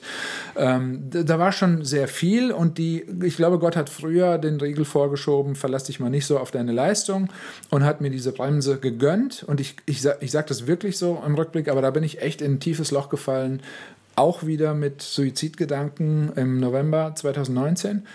Ähm, und dann wurde ich krankgeschrieben und im Januar 2020, also letztes Jahr im Januar, kam noch eine beidseitige Lungenembolie dazu, an der ich fast äh, verstorben wäre. Und ich hatte innerhalb von acht Wochen das volle Spektrum zwischen nicht mehr leben wollen und fast nicht mehr leben können. Und das war emotional sehr intensiv. Und ich hatte in der, in der, in, in, in der Ambulanz des Krankenhauses hatte ich ganz stark den Eindruck, Gott sagt, ich habe noch was vor mit dir. Und daran haben wir uns geklammert. Und das habe ich in meinem Tagebuch, habe ich das ab dem Tag hingeschrieben, habe gesagt, Herr, was heißt das? Was hast du vor? Wir sind doch hier und irgendwie so. Ähm, und wir wussten, es kommt was Neues. Okay. Und das haben wir prozessiert, bebetet. Und dann war ich krankgeschrieben bis Juni und ich kam mitten im Lockdown letztes Jahr zurück und bin in mein Büro gekommen und habe gemerkt, hier passe ich nicht mehr hin. Und das war ganz schmerzhaft, weil ich wollte das niemandem zum Vorwurf machen, irgendwie so, aber ich habe gemerkt, die Zeit ist um. Okay. Ich passe hier nicht mehr hin. In mir hat sich so viel verändert und hier hat sich so viel verändert. Es wird Zeit zu gehen. Und dann haben wir angefangen zu prozessieren und dann kamen verschiedene Anfragen irgendwie und, äh, und dann fielen wieder die Puzzleteile äh, zusammen. Und ähm, ein Jahr später sind wir dann tatsächlich auch weitergezogen und haben dann das eine Jahr auch genutzt, um möglichst gut vorzubereiten und Dinge abzugeben und ich merke gerade, ich habe noch so viele Fragen.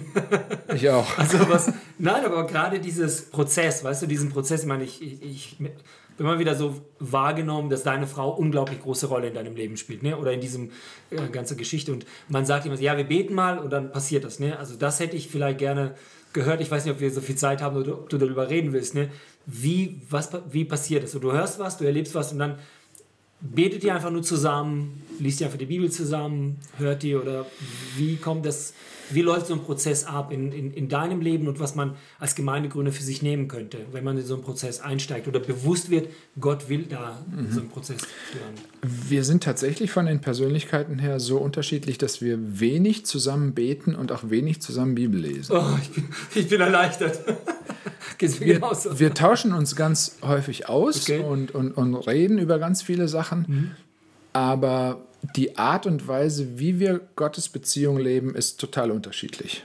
Ähm, also Gut zu hören. Also, wir haben auch zum Beispiel keinen Eheabend, damit können wir überhaupt nichts anfangen. Das ist ja, also neben, so Nebenschauplatz. darüber. Das hört sich gut an. Ähm, genau, aber, aber sehr intensiv ähm, der Austausch auch über das, was wir gelesen haben in Gottes Wort und auch was wir beten, irgendwie so, das ist extrem wichtig. Und das ist über die Jahre noch intensiver geworden. Ich glaube tatsächlich, meine Frau, ich, die, die ist sehr feinfühlig, sehr sensibel, aber was die alles zu tragen hatte mit jemandem, der so viel arbeitet, wie ich das auch gemacht habe und sich so sehr über Leistung identifiziert hat, das ist immer noch ein, natürlich ein Thema.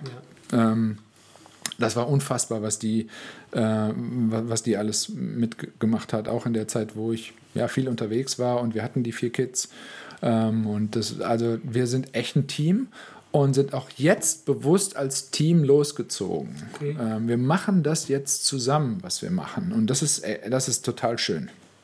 Aber der Prozess, nochmal, du sagst, okay, wir beten jetzt und dann, wann sagst du, okay, jetzt haben wir das Ja. Also, also jetzt, jetzt ist der Prozess zu Ende. Es ist interessant, meine Frau war viel schneller klar als mir, dass wir wirklich, dass es Zeit ist zu gehen. Sie hat gesagt, ich möchte gerne, wir haben hier jetzt Strukturen geschaffen, die wir vielleicht auch nicht mehr so weiterentwickeln können, wie wir es dachten. Okay. Und sie hat gesagt, mir war klar, du brauchst auch was Neues, um wieder fröhlich zu sein. Und du hast gesagt, die, die Leichtigkeit, die du in Potsdam erlebt hast, die war tatsächlich nach einer schweren Krise, kam mit der Veränderung eine neue Leichtigkeit. Jetzt kam wieder die Krise und irgendwie so dieses, oh, so eine, eine Last.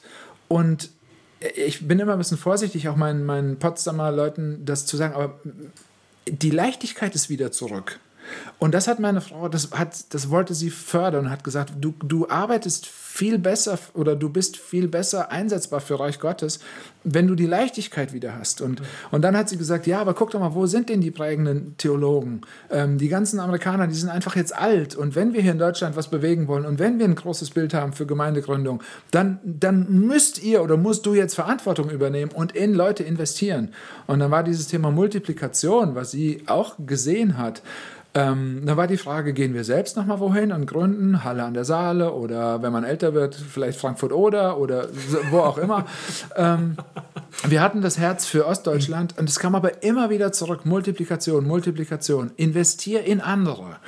Und das haben wir zusammen auch gemacht. Wir begleiten ganz viele Gründer, Paare und, und, ähm, und machen das zusammen. Und sie nimmt andere Sachen wahr als ich. Ähm, und da haben wir gesagt, da wollen wir irgendwie die letzten 20, 30, keine Ahnung wie lange, äh, Jahre noch äh, investieren und das auch gemeinsam machen. Das heißt, das ist entstanden und sie hat es gesehen und ich habe viel eher gezweifelt. Laufe ich weg? Sind meine Motive richtig? Okay. Ähm, Mache ich es mir zu einfach? Irgendwie, was, wie sollen wir es finanzieren? Wieder Fundraising und eigentlich sollte man mit 50 doch dann bald mal irgendwie eine sichere, so. Und dann, nein, nein, los. Äh, Und die Phase der Kids war ähm, so, dass wir, dass sich echt vieles zusammenkam, zu sagen, los geht's. Okay. Also ihr seid jetzt in Harburg. Wir sind nach Hamburg gezogen, genau. Also doch nicht nach Ostdeutschland. Nein. Wie kam es dazu? Durch die Beratungen, das du ja erwähnt so, aber. Ähm, ja, also es, es, es kamen eben verschiedene Sachen dann zusammen. Ähm, zum einen als Leiter von City to City Deutschland, Österreich, Schweiz rief mich der Europaleiter an, sagte, hey, könntest du dir perspektivisch vorstellen, vielleicht Skandinavien noch mit äh, zu betreuen, zu übernehmen? Dazu wäre es aber gut, irgendwie das von Hamburg aus zu machen. So, dann wurde der Stadtnetzwerkleiter von Hamburg für Gemeindegründung unter dem großen äh, gemeinsam für Hamburg Dach, ähm, der ist nach Budapest gegangen und dann war plötzlich, wer macht das in Hamburg weiter? Wir brauchen da einen Leiter, der erfahren ist und es war schon immer auf unserem Herzen, ein Trainingszentrum für Gründer zu starten. Okay. Und in Potsdam kam immer mal einer, ein Praktikant oder mal zwei und dann sind die wieder gegangen und dann kam der nächste. So ein Zentrum hat nie so wirklich Sinn gemacht, weil wir eher nacheinander das gemacht haben. In Hamburg sagte dann äh, irgendwie mein Freund und Kollege Daniel zu mir, boah, irgendwie so ein Trainingszentrum hier machen und so jemand wie du, wollen wir das nicht irgendwie zusammen? Und dann kamen einfach viele Puzzleteile, die gepasst haben und wir haben gesagt, los, Okay. lass uns das machen. Ähm, Also City to City wurde jetzt ein paar Mal erwähnt, wir haben ein paar Mal das gesagt und ich hab, äh, würde gerne, wie kamst du auf dieses Netzwerk? Das würde ich gerne wissen. Wie kamst du dazu? Ähm, was macht die genau? Mhm. Und äh, so. Also City to City ist das Netzwerk, was von Redeemer, der äh, Gemeinde, die, die Tim Keller in, in Manhattan gegründet hat, als Ausbildungsnetzwerk, irgendwie Netzwerk von Gründungen, die ähnlich, ähnliche Philosophie haben und, und gemeinsam arbeiten, was da entstanden ist. Ähm, das gibt es in Europa und dann wurden immer mehr Kirchen in unserem Kontext hier, haben dann auch gefragt, wie, was macht ihr? Also mhm. Fokus ist Evangelium, missional, Großstadt und kontextualisieren. Also wirklich dem Kontext entsprechend Gemeinde, Kirche gründen. Ähm, und da haben wir relativ schnell dazugehört, weil einige unserer Freunde, wir waren so, eine, so tatsächlich auch so eine Clique, die in zwei, drei Jahren an der FTH absolviert haben, die alle in Richtung Gründung gegangen sind. Okay. Und dann haben wir uns wieder getroffen und dann war irgendwann klar, wir gründen so ein Netzwerk. Und wir waren als Kirche auch Teil davon. Und dann bin ich 2017, 18 ins Leitungsteam berufen worden. Und 2019 ist einer aus dem Leitung, äh, ja doch, ist einer aus dem Leitungsteam Europa-Direktor geworden. Und dann war klar, oder die Frage, kannst du das irgendwie machen mit einem Tag pro Woche?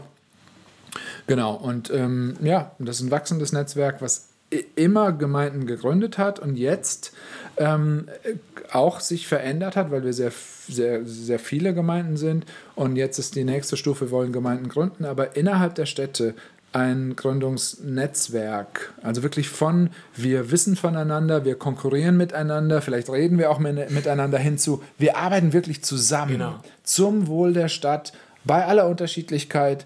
Ähm, wir gründen nicht gemeinsam Kirchen, aber gemeinsam sind wir hier, um Kirchen zu gründen, weil Gemeindegründung immer noch der effektivste Weg ist, um neue Leute zu erreichen. Und bei der Entwicklung unserer Großstädte brauchen wir, in Hamburg müssten wir theoretisch, um dem Stadtwachstum mithalten zu können, müssten wir jeden Monat mindestens eine Gemeinde gründen.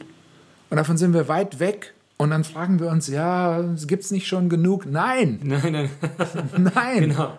Ja, und genau, das machen wir als, als Netzwerk, also Gründung und äh, wir haben die, die verschiedenen Phasen, Vorbereitung und dann Leute ausstatten und dann eben auch über die Exit-Strategie nachdenken. Was ist denn nach der Gründungsphase der nächste Schritt? Äh, Stadtnetzwerk oder irgendwie so genau diese Fragen beschäftigen uns. Also das heißt, du bist einerseits als Leiter dort in Hamburg, aber gleichzeitig Gemeindegründer.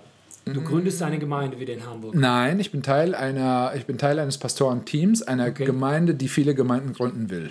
Ah, okay. Also alles, was wir bei Corona vermeiden wollen, exponentielles Wachstum, streben wir bei Gemeindegründung an. Gemeinden zu gründen, die innerhalb von kurzer Zeit wieder Gemeinden gründen. Dann, glaube ich, ähm, können wir wirklich was bewegen. Äh, ich habe neulich eine Statistik gelesen, ähm, wenn wir ein Prozent unserer Städte erreichen wollen, wären das in Hamburg schon allein 20 äh, oder 200.000, bei 2 Millionen, knapp 2 Millionen. So, wenn wir 10, bei 10 Prozent Christen in einer Stadt macht es einen signifikanten Unterschied im Bereich Kriminalität, Arbeitslosigkeit, Stadtatmosphäre. Da sind wir so weit von entfernt. Also es gibt noch so viel zu tun und deswegen brauchen wir viele Gemeinden, die Gemeinden gründen. Und dafür wollen wir gesunde Gründe ausbilden. Also wenn wir jetzt als CG sagen, also sagt, wir würden gerne mit euch mitarbeiten, was müssen wir mitbringen? Ihr müsst Großstadt sein. Weil wir haben, wir, wir, wir haben uns, wir müssen in Großstadt leben wollen. Genau, genau. Wir, wir, haben uns also, wir als Netzwerk haben gesagt, von den Prinzipien können natürlich alle anderen auch lernen. Mhm. Aber wir müssen uns fokussieren, weil wir uns sonst verzetteln. Das heißt, bei uns ist wirklich wichtig, ähm, wir arbeiten im Moment nur, in unserem Netzwerk sind nur Gründungen aus Großstädten. Ähm, auf der anderen Seite machen wir natürlich das Material auch zugänglich. Die Prinzipien kann man überall, überall anders auch anwenden. Aber das ist nicht unser Hauptgeschäft jetzt. Das heißt, Großstadt, Evangelium im Zentrum ähm, und bereit zu sein, heilige Kühe zu schlachten, beziehungsweise ähm, Gemeinde und Kirche neu zu denken. Kontextualisiert. Das ist gut. vielleicht nur einfach ähm, für alle, die zu, zuhören, warum Großstadt? Es gibt eine Antwort, ich weiß. Weil es, also das, auch das hat wieder, und da sind wir sehr Tim Keller geprägt, eine Theologie der Großstadt. Ähm, Großstadt war in der Antike auch Ort der Zuflucht und auch Ort, wo man sich verstecken konnte. Und das ist es heute immer noch. Das heißt, ähm, sowohl die gebrochenen Menschen, ähm, die, die die auf der Suche sind nach, nach, nach Sinn oder Schuld mitbringen, sind in der Stadt. Die ganzen Kreativen sind in der Stadt. In der Stadt werden Trends gesetzt. In der Stadt wird, wird die größte Diversität ist in den Städten und von da breitet sich das aus. Wenn wir in den Städten diese Menschen in all den Bereichen mit dem Evangelium erreichen, wird sich das Evangelium multiplizieren. Und äh, ja, genau, könnte man noch mehr zu Nee, ich, sagen. ich denke aber- mal, du hast, also ich, ich, für mich ist immer so, dass die Gesellschaft und die Kultur wird verändert durch die Stadt. Genau, so, und zwar, weil das sowohl ähm, ein Ballungsraum von Schuld ist, wozu Gnade und Evangelium die Antwort ist, als auch für Kreativität. Ja.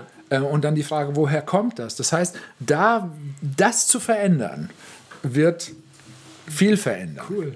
Ja. Ich war, ähm, vor einigen Wochen war ich in Paris, weil der Christo, seine letzte Arc der Triumph wurde ähm, ja, ja, verhüllt und dann war ich da und, und da bin ich durch die Stadt gelaufen. Also ich war noch nie in Paris, bin zum ersten Mal da gewesen und ich war total geflasht. Ne? Also wie gesagt, das ist ein Ort, wo ich sein will, wo ich leben will. Ne? Gut, viele Leute sagen, du willst nicht in Paris wirklich leben und so. Ne? Schön als Tourist da sein, aber du merkst, da ist das Leben, da pulsiert was ne? und da merkst du aber auch viel äh, Bedürfnis und viel Not ist natürlich da in der Stadt und Ja. so. Ne? Ich meine, das ist auch einer der Dinge, wir würden dich in Paris nie unterstützen, weil wir gesagt haben, wir wollen gerne die Leute aus der eigenen Kultur, dass die in ihrer eigenen Kultur ähm, gründen. Aber einen, äh, einen, einen Franzosen in Paris, das wäre absolut teil. Also so, um einfach diese Zwischensprache lernen, Kultur kennenlernen, kontextualisieren, um das so, so, so einfach wie möglich ähm, zu machen. Ja, das denke ich mal aus. Also ich, ich fühle mich auch wohl in Köln. Also wenn ich nach Köln fahre, bin ich auch sehr begeistert Okay, immer wieder in Köln und so. Ne? Ich meine so die Großstadt, Ja, ja, weißt du, weil ja. das ich, Erfstadt ist sehr klein, wenn man dann in Paris ist und so. Ne? Von Oder so. Rechtenbach kommt, war Potsdam schon sehr groß Ja. und jetzt ist Hamburg. Wir lieben es auch total. Ja. Wir feiern es total, jetzt in, in dieser tollen Stadt zu sein. Ja. Also Gemeindegründung liegt mir oder liegt dir auch äh, auf dem Herzen. Ähm, ich habe so ein bisschen den Eindruck in den letzten 20 Jahren, also ich bin, ich bin zur Bibelschule gegangen, weil ich Missionar in Deutschland sein wollte. Ne? Also mein Anspruch, ich, Gemeindegründung gab es damals noch nicht, ne? aber Gott legte mir aufs Herz so Evangel äh, ähm, äh, Evangelisation oder Mission in Deutschland. Ne? Und ich habe so ein bisschen den Eindruck, und da kannst du mich korrigieren, dass wir in den letzten 20 Jahren viel ge gesprochen haben, aber eigentlich wenig passiert ist. Du kommst jetzt aus Potsdam, du hast jetzt dein Netzwerk, du hast viele Leute. Was würdest du sagen? Okay, wir bewegen uns da in, eine, in die richtige Richtung oder wir müssen eigentlich neu starten? Also die letzten 20 Jahren gibt es so Moment, Momente, wo gab es tatsächlich so eine Aufflammen, aber das ist wieder irgendwie au- ausgegangen. Ich glaube, wir haben ganz viel gelernt in den letzten 20 Jahren. Okay. Es gab ein Aufflammen und ich glaube, dadurch, dass es von Einzelnen nicht so funktioniert hat, wie wir dachten, sind wir jetzt an dem Punkt, zusammenarbeiten zu können. Es passiert unglaublich viel, ähm, in, wo verschiedene Netzwerke zusammenkommen, wo wir sagen, wie können wir uns ergänzen, wie kann kollaboratives wirklich zum Wohl der Stadt zusammenarbeiten, wie kann das aussehen? Wieso können wir die zweit- und drittwichtigen Fragen, die lassen wir mal außen vor. Okay. Ähm, wir würden nie zusammen gemein, eine Gemeinde gründen, aber zusammen in der Stadt für Gemeindegründung da sein. Und da passiert unglaublich viel ähm, auf deutscher und auch auf europäischer Ebene. Und ich glaube nicht, dass das Thema tot ist. Ich glaube eher, jetzt kommt Ja, eine. Phase, wo Leiter anfangen, zusammen Beziehungen zu bauen, trotz aller Unterschiedlichkeit.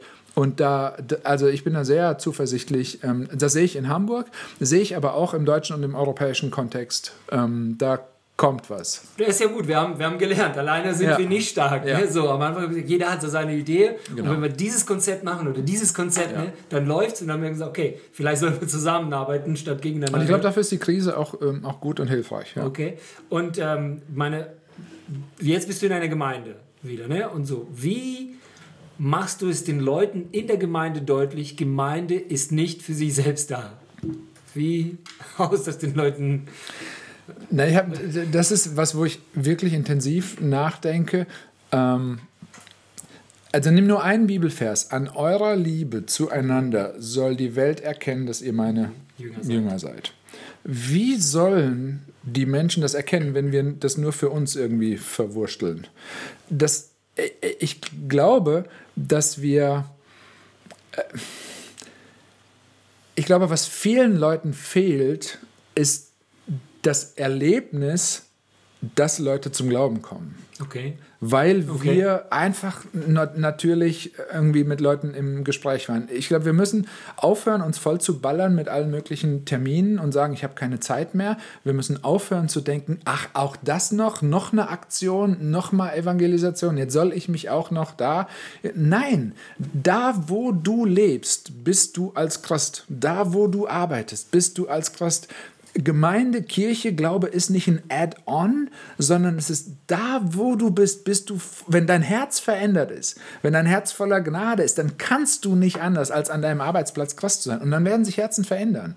Und zwar zuerst dein eigenes, ähm, weil du ganz viel zu lernen hast von den Leuten. Und, äh, und, und dafür dann irgendwann, je mehr Leute sagen, Oh wow, ich habe jetzt echt Leute, die würde ich gerne mal auch zum Gottesdienst, die würde ich gerne mal meiner Familie vorstellen. Desto mehr wird auch eine Sensibilität in unseren Veranstaltungen, in unserem Gebäude da sein, dass Leute sagen, ja, wow, dafür machen wir das Ganze. Ja, so. also ich finde das gut, aber nochmal, die Frage ist an dich. Wie machst du das jetzt? Ich meine, du bist jetzt ein Pastor, gehörst zum Pastorteam. Pastoral. Das heißt, du prägst die Gemeinde jetzt mit, ja, mit. Genau. Und wie sagst du, okay, das ist, was ich mache.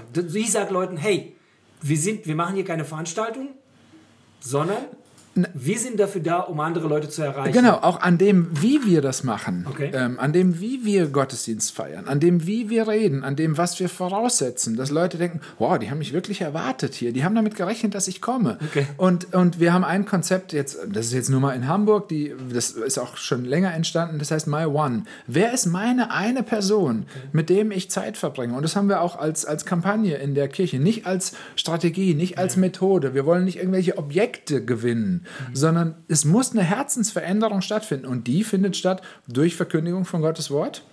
Wir wollen nicht Verhalten verändern, sondern wir wollen Herzen verändern. Und wenn das passiert, muss ich gar nicht sagen, oh mal, jetzt macht mal das noch, jetzt macht mal das noch, das, sondern ich würde sagen, ich versuche zu leiten, indem ich Gottes Wort auslege und Jesu Herz für die Menschen in unserer Stadt deutlich mache und dann sage, ja, aber das ist, das darf und muss auch unser Herzschlag sein. Und nicht so sehr dieses, ähm, jetzt müsst ihr aber und jetzt müssen wir das noch machen und jetzt machen wir das Programm noch, damit das und das. Das ist so appellhaft und da wird sich Verhalten wird nicht dauerhaft zum Ziel führen, verändertes Verhalten, sondern auf Herzensveränderung abzielen mit dem Evangelium. Und dann kann ich, glaube ich, viele Programme knicken. Ähm, und das ist so der Ansatz, den wir als Kirche auch versuchen zu fahren. Ja, da denke ich mal auch, das ist, das ist wichtig. Also wirklich, es geht um Veränderung und nicht nur einfach Beschäftigung oder Entertainment. Ne? Das ist oft leider, ähm, oder in den letzten Jahren habe ich das so oft erlebt, ne? dass man irgendwie versucht, ähm, irgendwie Programme zu machen und Männerabend und dies und das und jenes. Müssen, Leute müssen irgendwie beschäftigt werden, statt zu sagen, wir müssen leben. Wir gehören zu Christus und Christus wirkt in uns. Und Stefan, ich danke dir für das tolle Interview, für ein tolles Gespräch, auch wenn wir nochmal starten mussten hier. Äh, Und ich denke mal, es ist Beginn einer wunderbaren Freundschaft. Ich denke mal, wir werden versuchen, äh, mit City to City was zu machen.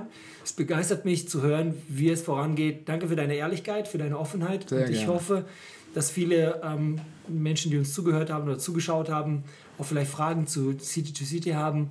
Und vielleicht äh, werden wir als CG tatsächlich bei City to City mitmachen und irgendeine große Stadt mit euch Herzlich zusammen, willkommen. Ja. mit euch zusammen erobern. Ich danke dir von ganzem Herzen und wünsche dir noch Gottes Segen äh, für dich und deine Arbeit und für deine, mit deiner Frau natürlich. Danke dir. Bis dann. Tschüss.